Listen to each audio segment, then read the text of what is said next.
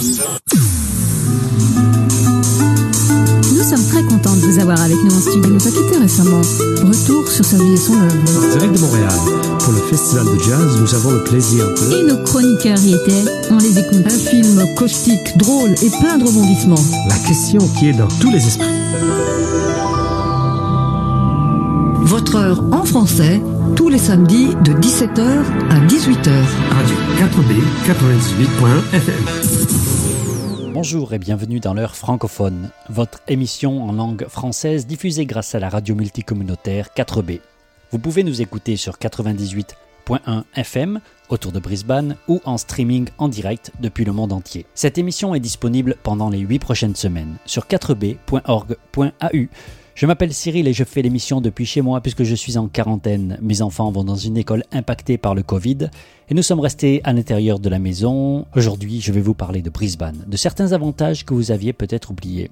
Côté musical, c'est une spéciale reprise de chansons par des artistes d'aujourd'hui. Et puis, pour tous les Australiens, n'oubliez pas que le recensement vient de commencer. Je vous en parle juste après.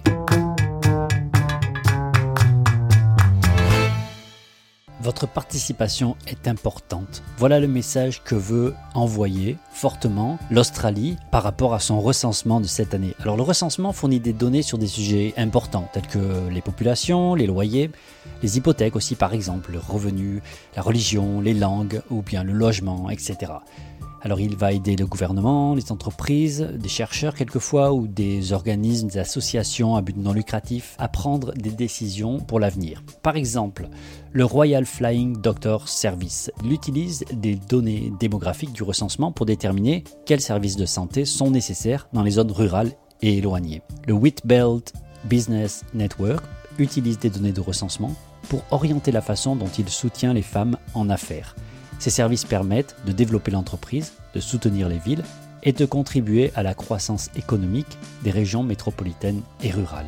Quelle planification pour ce recensement? C'est une entreprise massive, bien sûr, qui constitue un très grand effort logistique. Il comprend environ 10 millions de foyers et 25 millions de personnes qu'il faut recenser. Vous avez dû recevoir un courrier. Vous pouvez vous rendre sur le site de l'Australian Bureau of Statistics qui est abs.com gov.au et vous retrouvez toutes les informations pour vous faire recenser.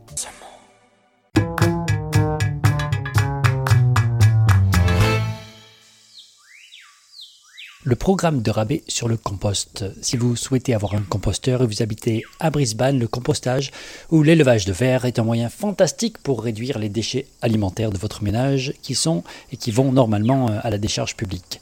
Le conseil municipal de Brisbane facilite l'achat de votre système de recyclage organique, donc grâce à, un programme de remise sur l'achat du compost. Le programme offre aux résidents admissibles de Brisbane une remise qui peut aller jusqu'à 70 dollars sur l'achat d'équipements du compost. Alors il y a plusieurs étapes pour demander votre remboursement. Vous devez suivre d'abord la remise du compost est limitée à un système de compostage par ménage, donc jusqu'à une valeur de 70 dollars de remise. Les réclamations ne peuvent être soumises que par un résident, euh, résident actuellement dans la propriété, par exemple un locataire ou un propriétaire occupant. Les propriétaires n'ont pas le droit de demander un remboursement pour leur immeuble locatif non plus. Vous pouvez euh, choisir le système qui va bien pour vous. Il y a plusieurs systèmes de composteurs. Vous pouvez euh, suivre une vidéo euh, pratique de 3 minutes qui est sur le site de la mairie de Brisbane qui vous guide tout au long du processus pour la sélection d'un bac à compost, du choix de l'emplacement, du démarrage aussi, de l'entretien et de l'utilisation de votre euh, composteur. Cette vidéo vous guidera euh, sur la création aussi euh, d'une ferme de verre qui peut être une autre solution au composteur traditionnel et qui vous expliquera comment entretenir votre ferme de verre, donc récolter ce qu'il en sort et notamment ce, liquide très intéressant qui peut servir de fertilisant pour, vos jardins, pour votre jardin directement ou vos plantes en pot. Vous pouvez ensuite tester vos, connaissances avec un questionnaire sur le bac à compost ou sur la ferme de verre. Et puis bien sûr, vous pouvez demander et euh, envoyer des questions et vous faire rembourser. Donc il faut d'abord acheter, puis proposer ensuite la, votre facture. Vous pouvez vous rendre sur Brisbane City Council et vous tapez compost, vous trouverez toutes les informations. L'autre initiative très importante, c'est celle qui permet d'avoir des arbres gratuits. Je vous retrouve et je vous parle de ces arbres juste après la pause.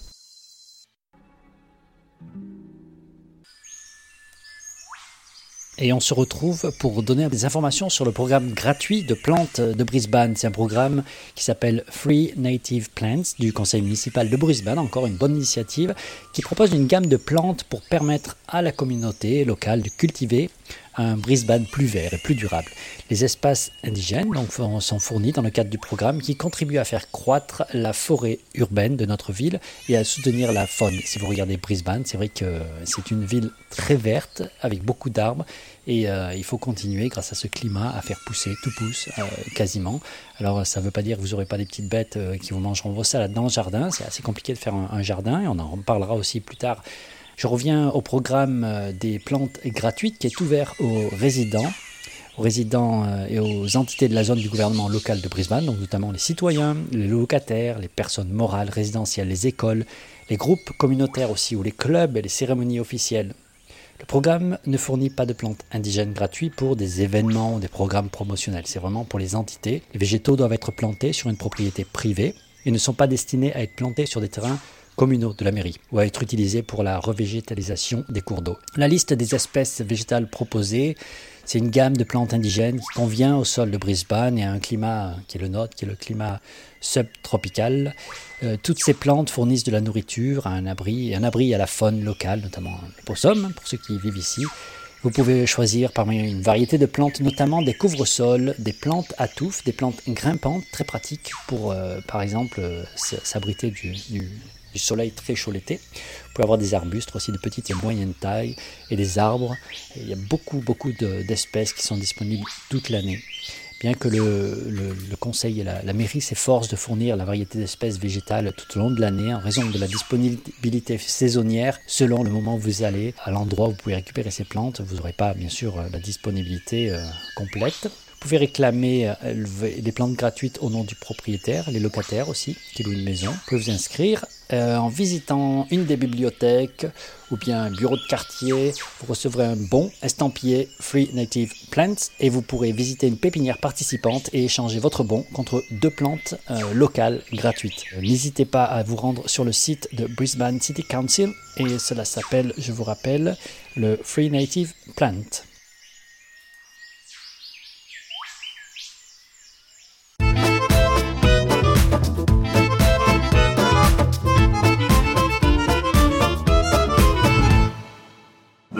Station is Roma Street.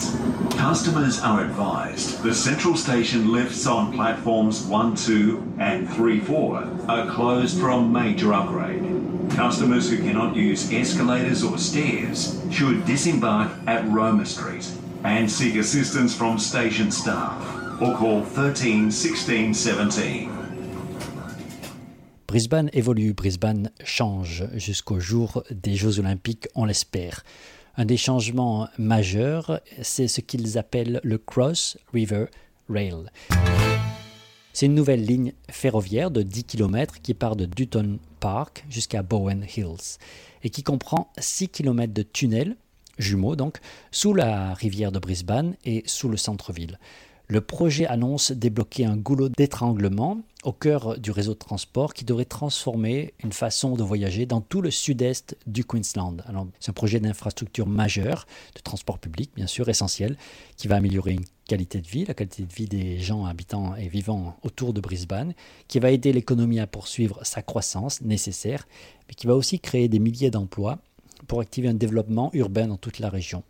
Alors des emplois, il y en a beaucoup et vous pouvez les trouver en ligne, notamment sur des sites comme SEEK, S-E-E-K, qui est un des sites principaux pour euh, trouver euh, des emplois euh, dans le Queensland et en Australie. La construction est un des premiers travaux d'une construction majeure. Elle est maintenant en bonne voie d'être livrée. Le projet est désormais actif sur plus de 10 chantiers dans Brisbane. C'est très impressionnant. Ça peut être donc euh, sur le visible, euh, mais aussi euh, sous terre, puisqu'on a tous ces tunnels qui sont en train d'être creusés. Il y aura pas mal de perturbations, ça va transformer bien sûr la façon de voyager. Vous pouvez aller sur un site qui s'appelle Cross River rail.queensland.gov.au et qui vous donne en fait en direct les perturbations de la, de la construction, mais aussi les, avantages futurs, notamment euh, la station Albert Street qui va changer, qui est complètement euh, intégré au nouveau métro de, Brisbane, puisqu'il débloquera ce, goulot d'étranglement au cœur du réseau de transport. Il y aura des nouvelles gares, donc par exemple euh, Wilston, Windsor, Bowen Hills, tout ça, ce sont des, des gares qui, euh, qui vont changer. Il y aura le passage vers euh, l'exhibition, donc euh, où on, peut aller à Eka par exemple et à d'autres endroits importants de la vie sociale et communautaire de, Brisbane. Roma Street aura un gros changement et comme je l'ai dit, Albert Street. Wollongabba avec un accès direct au stade, intégré notamment pour les Jeux Olympiques. Bogo Road et Dutton Park. Euh, donc chaque gare a une grande capacité et située dans des zones de croissance clés du centre-ville, eh bon, ça va générer bien sûr des opportunités de renouvellement et de développement urbain. Le quartier, par exemple, de Bogo Road, de Wollongabba, Albert Street, Roma Street et Exhibition sont considérablement revitalisés et va aider en principe Brisbane à continuer d'évoluer en tant que ville de classe mondiale et avec cet espoir euh, de vraiment se, marquer euh, et avoir une présence mondiale. Si on parle un peu du quartier de la gare de la rue Albert, c'est une première station à être construite dans le CBD, donc il y a à peu près 120 ans. La nouvelle station améliorera considérablement la connectivité avec l'extrémité sud du CBD, donc de la ville, et va offrir un accès aussi proche à Elizabeth Street et à Queen Street Mall, vraiment le centre du centre-ville. Le quartier de la gare de Bogo Road, donc la gare va s'intégrer à l'infrastructure qui est existante, donc publique, pour faire partie du deuxième échangeur de transport public le plus fréquenté du sud-est du Queensland. La nouvelle station de métro de Bogo Road stimulera la croissance de ce qui est déjà un quartier de santé, de, science, et d'éducation mondialement reconnu. Et ensuite, le quartier de la gare d'exposition, une gare modernisée, située entre le Showground et le Royal Brisbane, et le- l'hôpital, euh, le Women's Hospital. Ça va fournir donc des services ferroviaires toute l'année à l'une des banlieues du centre-ville de Brisbane à la croissance la plus rapide. À travers ce projet, il y a une initiative importante qui est euh, le recyclage du verre. Il faut savoir que chaque année dans le sud-est du Queensland, environ 4 40 000 tonnes de verre finissent en décharge. Alors ce Cross River Rail contribue à changer cela en travaillant avec euh, une, un- une, euh, compagnie située à Wacol et le conseil municipal de Brisbane sur un essai qui utilise du sable fabriqué à partir du verre recyclé comme euh, remblayage d'assises de canalisation pour les travaux de relocalisation des canalisations d'eau pluviale. Le premier essai a eu lieu sur le site de Bogo Road et le deuxième essai à Main Yard a été un succès. Donc c'est un des premiers projets d'infrastructure dans la région à tester le matériau pour l'encastrement des tuyaux basé sur le verre euh, recyclé concassé au lieu d'utiliser du sable ou du gravier, notamment euh, le sable qui vient de nos îles les plus proches et euh, qui sont un peu pillés pour la construction. Parce que le verre a été réduit jusqu'à la même consistance granuleuse que le sable ordinaire, il ne coupe pas les mains et ne coupe pas les tuyaux. Donc la méthode est durable, elle réduit non seulement le verre qui se retrouve dans les décharges, donc du recyclage de la ville, elle réduit aussi l'impact de la construction sur l'environnement. À l'avenir, il est prévu d'utiliser les produits sur d'autres sites, hein, bien sûr, dans le cadre euh, du lot de tous ces travaux euh, hein, qui vont commencer euh, ou qui ont déjà commencé et également une des nombreuses initiatives durables d'entreprises de la Cross River Rail, qui comprend l'utilisation de matériaux recyclés, des produits de carrière et du béton à faible teneur en carbone, fabriqué à partir de plastique recyclé. Vous pouvez retrouver toutes les informations sur le site qui parle de ce nouveau transport ferroviaire. Aujourd'hui, je me suis lancé dans une recette et j'ai trouvé la recette du kangourou fumé. Alors c'est une recette de kangourou qui combine des saveurs fumées avec des ingrédients australiens aborigènes, notamment des tomates séchées, des baies de poivre. Et puis euh, j'ai voulu vous expliquer comment. Alors j'ai regardé qu'il fallait préchauffer un fumoir. Alors vous prenez des longes de kangourou et vous placez ces longes sur une grille que vous couvrez et vous laissez fumer pendant deux heures pour que ce soit bien parfumé mais pas cuit. Ensuite, vous mélangez les myrtes euh, de citron ou citronné, le bush tomato, du kangaroo spice, du sel, du poivre. Ensuite, vous ajoutez le kangourou fumé dans le bol, euh, vous le mélangez, vous tournez, vous l'enrobez de marinade. Et à côté, euh, vous préparez votre barbecue à feu vif. Un feu vif pour faire cuire le kangourou donc pendant 10 à 12 minutes, jusqu'à ce qu'il soit à point. Vous le mettez de côté pendant 5 à 6 minutes. Pendant ce temps-là, vous mélangez la réduction. Donc des blueberries, des blackberries et des pepperberries, des baies de poivre peut-être en français. Et vous remuez tout ça. Vous ajoutez un zeste d'orange, du thym, du romarin. Vous remuez pour combiner et puis vous filtrez. Vous obtenez cette sauce que vous formez en purée pour euh, conserver un peu de texture. Vous la faites chauffer sur une casserole jusqu'à frémissement. Vous tranchez le kangourou à travers, en travers du grain. Vous garnissez la sauce et vous servez avec une salade, avec des frites. Je me suis demandé, en fait, la viande de kangourou, c'est éthique? C'est pas éthique? Et j'y cherchais. La disponibilité de viande de kangourou dans les boucheries, dans les supermarchés, dans les restaurants a vraiment augmenté au fil des ans. Cependant, la plupart des Australiens savent très peu de choses sur la façon dont la viande de kangourou est récoltée, sur les implications euh, environnementales, éthiques, culturelles. Alors comme les kangourous sont aborigènes du paysage australien, ils sont conçus pour vivre dans notre climat et se nourrir de la terre à l'état sauvage. Cela signifie qu'ils sont moins destructeurs et ont un impact plus faible sur la terre et l'environnement que les autres animaux introduits, qui sont élevés pour la viande, comme les vaches par exemple. Cependant, il y a plusieurs choses à considérer avant de se lancer de préparer ce fameux plat de kangourou. L'industrie commerciale de kangourou est active dans quatre États. La Nouvelle-Galles du Sud, le Queensland, l'Australie méridionale et l'Australie occidentale. Et ça représente quand même la plus grande mortalité commerciale d'animaux sauvages terrestres au monde. En gros, entre 2010 et 2017, entre 12 et 13 millions de kangourous ont été tués pour l'industrie commerciale. Il s'agit de kangourous roux, gris. Donc en 2017, 1,5 million de kangourous ont été tués pour la, commercialisation. Alors il y a un commerce qui est régi par un code national et euh, cette législation est contrôlée. Et les États sont responsables de l'application. Il y a des quotas d'élevage qui sont fixés annuellement et en proportion des populations estimées, établies grâce à des enquêtes menées par l'Agence de la faune de chaque État.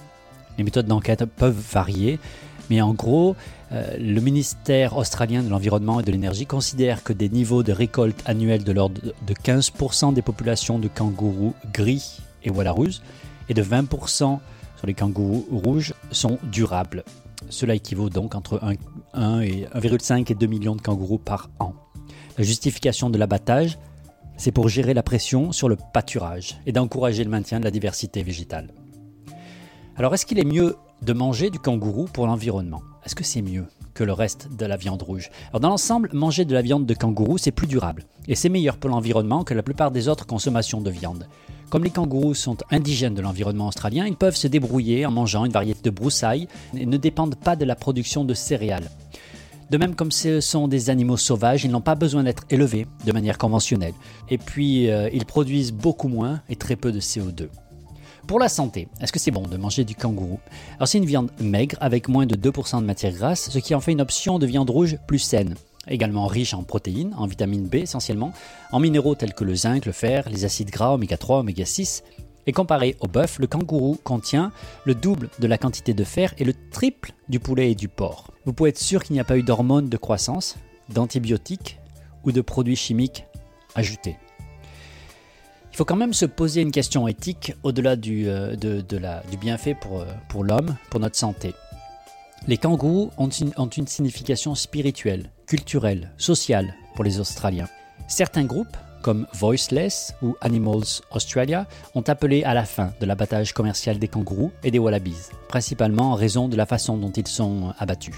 Une préoccupation particulière lorsque les femelles kangourous sont chassées, car elles peuvent avoir des petits kangourous encore dans leur poche ou des jeunes kangourous, donc des joeys et des roos, dépendants qui deviendront orphelins.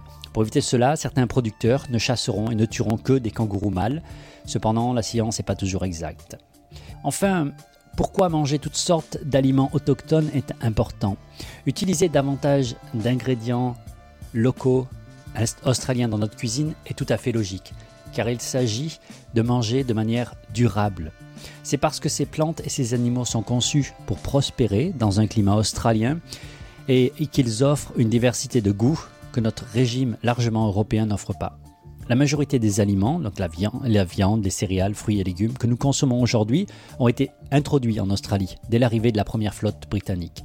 Si tout le monde s'efforçait d'utiliser plus d'ingrédients locaux et de soutenir l'industrie des aliments indigènes, aborigènes, non seulement nous découvririons de nouvelles saveurs délicieuses, et nous édifierions une culture alimentaire unique à l'Australie. Nous jouerions également un rôle dans la protection de la biodiversité de l'Australie et en ayant un impact moindre sur nos terres et notre environnement. Donc oui, je reviens à ma recette de kangourou fumé, 15 minutes de préparation, 2 heures de fumage et se régaler avec des baies locales, avec des oranges et du thym et du romarin locaux et un kangourou que je choisirai pour sa façon dont il a été préparé et amené jusqu'à mon assiette. Jean, bonjour, merci de bien vouloir participer à l'heure francophone. Qu'est-ce que tu peux nous dire sur qui tu es et où est-ce que tu habites? Alors moi je suis un backpacker euh, français actuellement sur Brisbane. J'habite euh, dans le, quartier nord de Brisbane. D'accord, et donc tu es venu avant la pandémie, j'imagine, enfin avant le Covid? Ouais, c'est ça, je suis arrivé en septembre 2019. Euh, et tu as décidé de rester? C'était un moment assez difficile, ouais, j'ai eu une rupture, euh, ma copine de l'époque, elle rentrait, c'était euh, c'était assez difficile, mais j'ai malgré tout décidé de rester. Rapidement, je me suis rendu compte que j'avais pris la, bonne décision. Tu as un projet artistique localement, c'est ça? Est-ce que tu peux nous en parler un peu plus et nous expliquer ce dont il s'agit? Alors oui, c'est un, un, projet artistique que j'ai commencé il y a maintenant trois ans et quelques. J'habitais à Barcelone à l'époque. Et euh, c'est un projet qui, euh, qui vient d'une longue réflexion à moi que j'avais eue à travers mes études et euh, qui concerne la publicité. Et c'était en fait un mouvement activiste anti-publicitaire.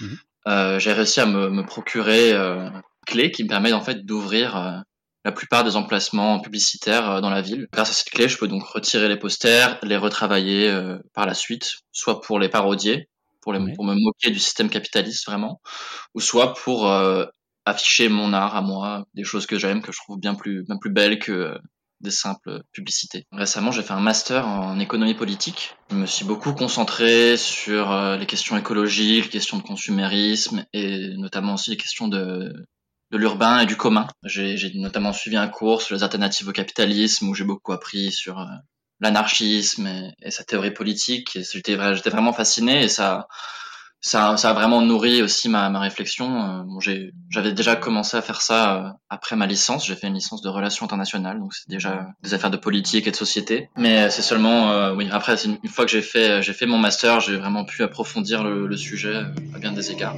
Alors j'imagine que dans ta réflexion, il y a un idéal ou une projection, une vision. Quelle est la projection d'un monde qui serait meilleur qu'aujourd'hui? On ne s'en rend pas vraiment compte, mais euh, le domaine visuel est un domaine public par, par essence. Et mmh. euh, bien, bien des points sur lesquels on pourrait diverger sur cette question, c'est assez difficile. Mais pour vraiment en revenir à, à la question de la publicité, je me suis rendu compte que le domaine visuel était un domaine public que je ne choisissais pas vraiment ce que je, ce que je voyais puisque c'est des actions, des actions de la vie de tous les jours, mais qu'au final on, on m'imposait d'une certaine manière euh, de voir cela. Donc euh, c'est aussi un peu euh, similaire au final au graffiti. Hein. Les, artistes graffiti imposent aux gens dans la ville euh, de, voir leurs dessins. Donc en l'occurrence, dans cette vision, ce serait effectivement un, monde où on n'essaie pas de nous vendre des choses euh, à tous les coins de rue. On ne serait pas traité comme des, des simples consommateurs. Est-ce que tu vois Brisbane se transformer ou comment Brisbane pourrait se transformer selon tes idéaux? Alors ça, euh, je j'ai pas vraiment d'espoir. Je vais pas vous mentir que que les choses changent. Euh, c'est aussi, euh, au final, c'est aussi une question de, de démocratie et des citoyens, des citadins en l'occurrence, qui qui est l'opportunité de choisir ce qui est ce qui est affiché dans leur ville. Donc pour que vraiment que ça change, il faudrait que d'une certaine manière les gens vraiment rentrent en contact et discutent et euh, que ce soit un procédé plus démocratique qui permette, qui permette de, de, choisir ces affichages.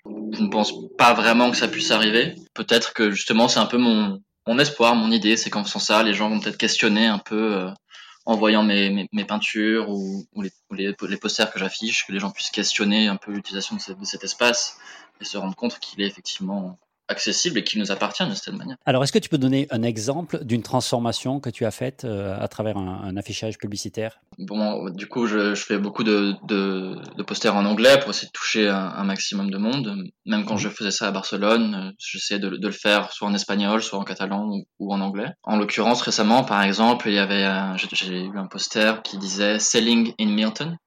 Donc, il, qui cherche, c'était pour une, une agence de, de, location ou de, de, vente de biens immobiliers. Et j'ai changé le selling in Milton en selling out Milton, qui veut dire est-ce que vous vendez, mais de manière à, bas prix, un peu de manière détournée. C'est un terme qui vient qui vient du hip-hop. Et les sell-out, c'est celui qui se vend aux maisons de disques. J'ai pu détourner cela. J'ai aussi euh, j'ai détourné un poster H&M. Le poster disait que le, le, maillot de bain en question était fabriqué euh, à partir de, de, de matériaux recyclés. Et j'ai transformé pour dire c'est fabriqué à partir de, de travail forcé. Euh, j'ai changé le prix du, du, maillot de bain pour dire en fait c'est les 8 dollars du maillot de bain c'est deux jours de travail pour une, une travailleuse euh, au Bangladesh. Est-ce que tu arrives à, à voir euh, les impacts et à avoir des réactions de personnes? Alors ça m'est ça m'est arrivé effectivement, euh, surtout quand je faisais ça à Barcelone, de, de rester aux alentours et d'essayer de voir si les gens les gens regardent. Euh, mais malheureusement les, les, gens ne regardent pas vraiment. Non. Surtout dans le métro par exemple, les gens vont vraiment d'une ligne à une autre, n'ont pas vraiment le temps. notre esprit fait abstraction au final, parce qu'on est confronté à, des centaines de publicités tous les jours sans même vraiment se rendre compte que euh, malheureusement les miennes euh, ont souvent le même traitement euh, que les publicités normales disons.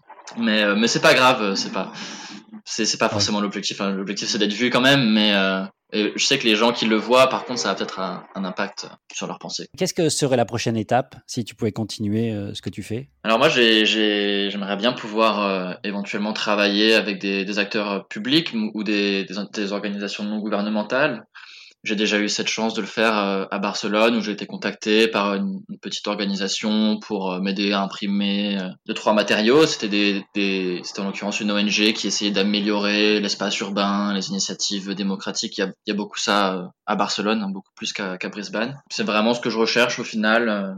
Sinon, de, collaborer un maximum aussi avec un maximum d'artistes.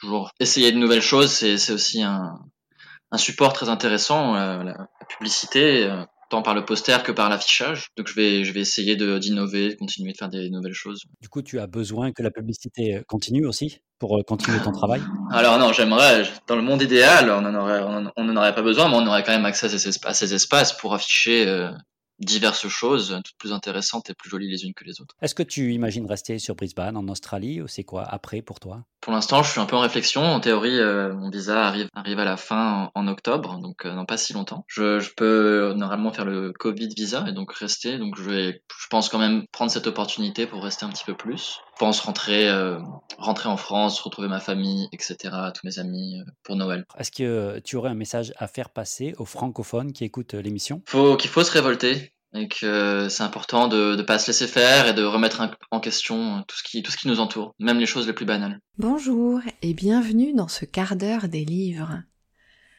Tu aimes la critique sociale et le polar? Les chemins de la haine est fait pour toi. D'une écriture rapide et acérée, Eva Dolan croque sans complaisance le portrait d'une Angleterre rongée par les communautarismes et la haine de l'autre, réussissant le tour de force d'y apporter de la tendresse. Peut-être qu'elle aime les gens. Quatrième de couverture. Pas de corps reconnaissable, pas d'empreinte, pas de témoin.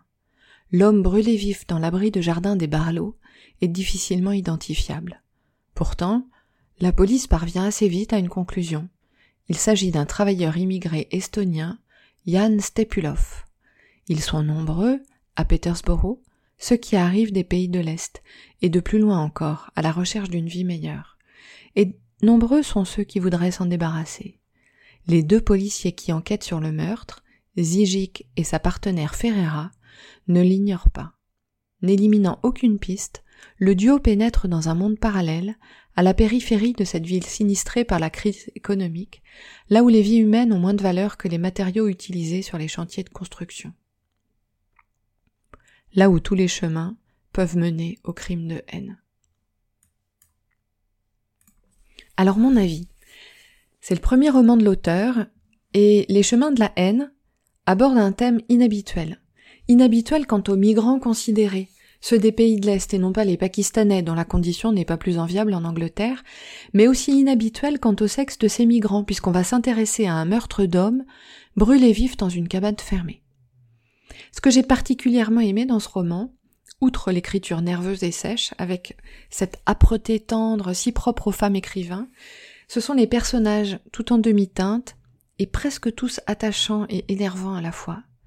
Le choix des nationalités, des genres, des positionnements sociaux est si habilement réalisé que sans jamais donner de leçons magistrales, Eva Dolan nous projette dans le quotidien, mais aussi les rêves et les détestations de ces êtres de papier.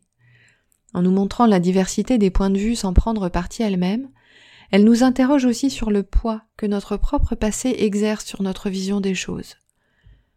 Petite fille d'immigrés espagnols, poussée par la misère en France, je me suis retrouvée dans le personnage de Ferreira, mais aussi dans celui de Zigic.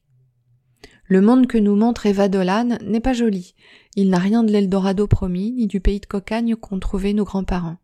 Il est hostile, il est cruel, il est sans pitié, il est sale, il est juste à côté de chez nous et ça fait mal au cœur.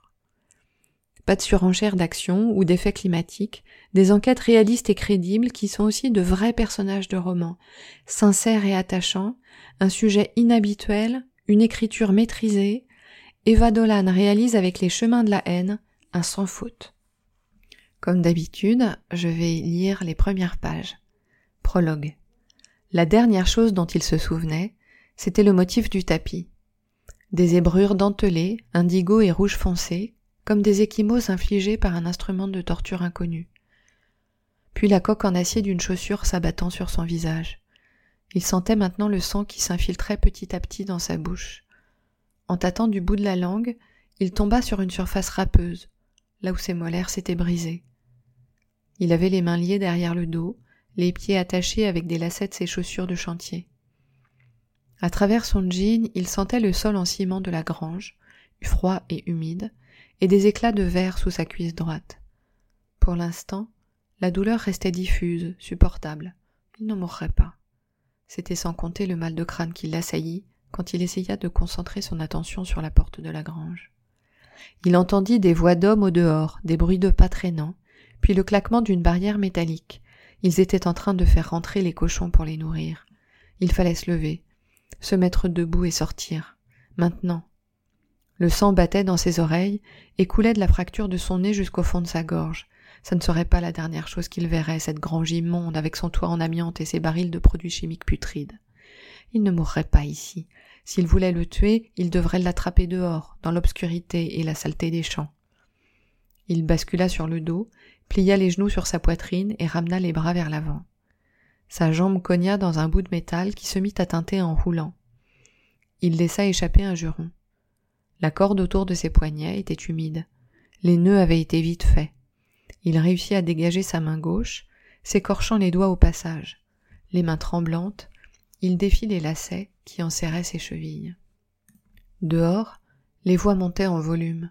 Sans pouvoir clairement distinguer les mots, il percevait un changement de ton, une nouvelle hargne, mais ça ne modifiait en rien le sort qui l'attendait. Personne n'était en train de défendre sa peau. La porte de la grange se rabattit, laissant entrevoir la cour éclairée. Si tu commences à te dégonfler, t'as qu'à retourner chez ta mère, cria un homme. Les battements de son cœur devenaient assourdissants dans le silence de la grange. Un petit nuage d'air chaud se formait devant sa bouche à chaque expiration. Combien de fois encore avant le dernier souffle? Il s'en voulait presque. À un contre un, il aurait eu ses chances. C'est pour ça qu'ils avaient attendu la nuit pour venir l'assommer dans son sommeil, l'attacher et le bâillonner. Ils n'étaient pas les durs qu'il prétendait être. Il s'avança dans l'ombre, collé au mur. Les cochons se pressaient à l'intérieur par dizaines, grognant et reniflant, d'énormes bêtes roses tachetées de noir qui se bousculaient contre les barrières métalliques. Il percevait leur odeur, la chaleur qui montait dans leur dos, dans la clarté éblouissante des spots lumineux. Il n'y avait pas d'issue. Impossible de traverser la cour sans être repéré. Combien était-il déjà dans la caravane? Son cerveau vacillait. Était-ce bien trois? Deux debout au-dessus du lit et un autre homme à côté dont ne lui était parvenu que la voix. Il se rappelait de la sensation de la crosse du fusil contre son visage alors qu'il gisait là, à moitié évanoui, et même l'odeur de l'huile qui imprégnait le bois. Le premier tiers de la grange était à présent éclairé, dévoilant de mystérieuses machines bien alignées, mais rongées par la rouille. Il n'y avait rien d'assez léger pour servir d'arme, rien qu'il puisse attraper sans être vu. Il aurait tant voulu être chez lui, lové au chaud dans son lit, dans les bras de sa petite amie, la lueur familière des lampadaires filtrant à travers les rideaux qu'elle lui avait fait acheter chez Ikea. Il aurait voulu pouvoir fermer les yeux, rouler sur lui-même et enfouir son visage dans ses cheveux. Un rat passa en flèche sur son pied, s'échappant de l'enclos des cochons. Les animaux fouillaient la paille en reniflant, impatients d'y trouver la nourriture qu'on tardait à leur distribuer, sachant bien qu'on les avait fait rentrer pour ça. Il chancela, distinguant à présent les voix plus fortes qui se rapprochaient et le bruit d'un fusil qu'on rechargeait. L'instant d'après, et traversait la cour vers les bois inconnus qu'il devinait au loin. Un coup de feu partit alors qu'il sautait par-dessus la clôture. Il se laissa retomber sur les genoux. Il entendait les grognements des chiens qu'on lâchait à sa poursuite en hurlant. Il se remit à courir aussi vite que ses jambes le lui permettaient à travers le terrain irrégulier. Le cœur cognant à se rompre, avalant l'air de la nuit, il sentit qu'il était en train de pleurer. Il savait que l'intervention divine qu'il appelait de ses voeux ne viendrait pas. Il poursuivit sa course, zigzagant entre les balles qui le frôlaient. La lune ovale disparut derrière un nuage. Il accéléra. Bien sûr, ils auraient des lunettes à vision nocturne, et même au milieu de la forêt, il n'avait aucune chance de s'en sortir. Le champ montait jusqu'à l'orée du bois. Arrivé en haut, il se jeta dans les trois fossés qui le séparaient de la forêt. Les chiens étaient presque sur lui, à quarante ou cinquante mètres à peine. À la lueur de la lune, il distinguait les yeux des deux énormes lévriers gris. Un pick-up les suivait en faisant des bonds sur l'herbe, mais en contrôlant sa vitesse pour que l'homme posté à l'arrière puisse tirer en s'agrippant à la cabine. Il s'élança dans les bois, trébuchant sur les racines tordues et sur les pierres qu'il ne devinait qu'une fois le pied dessus. C'était fini. Une balle siffla tout près de sa tête. Il s'accroupit derrière une souche. Il n'y avait plus nulle part où aller maintenant. Il continuerait à le poursuivre jusque sur la route et même jusqu'au village. L'aube se profilait, les rues seraient désertes, et personne ne sortait pour les bruits de tir dans ce genre d'endroit. On penserait à des lapins, à un chevreuil, à un abruti qui l'avait sans doute bien cherché. Il lança un juron vers le ciel et poursuivit sa route. C'était le prologue du premier roman d'Eva Dolan, Les chemins de la haine.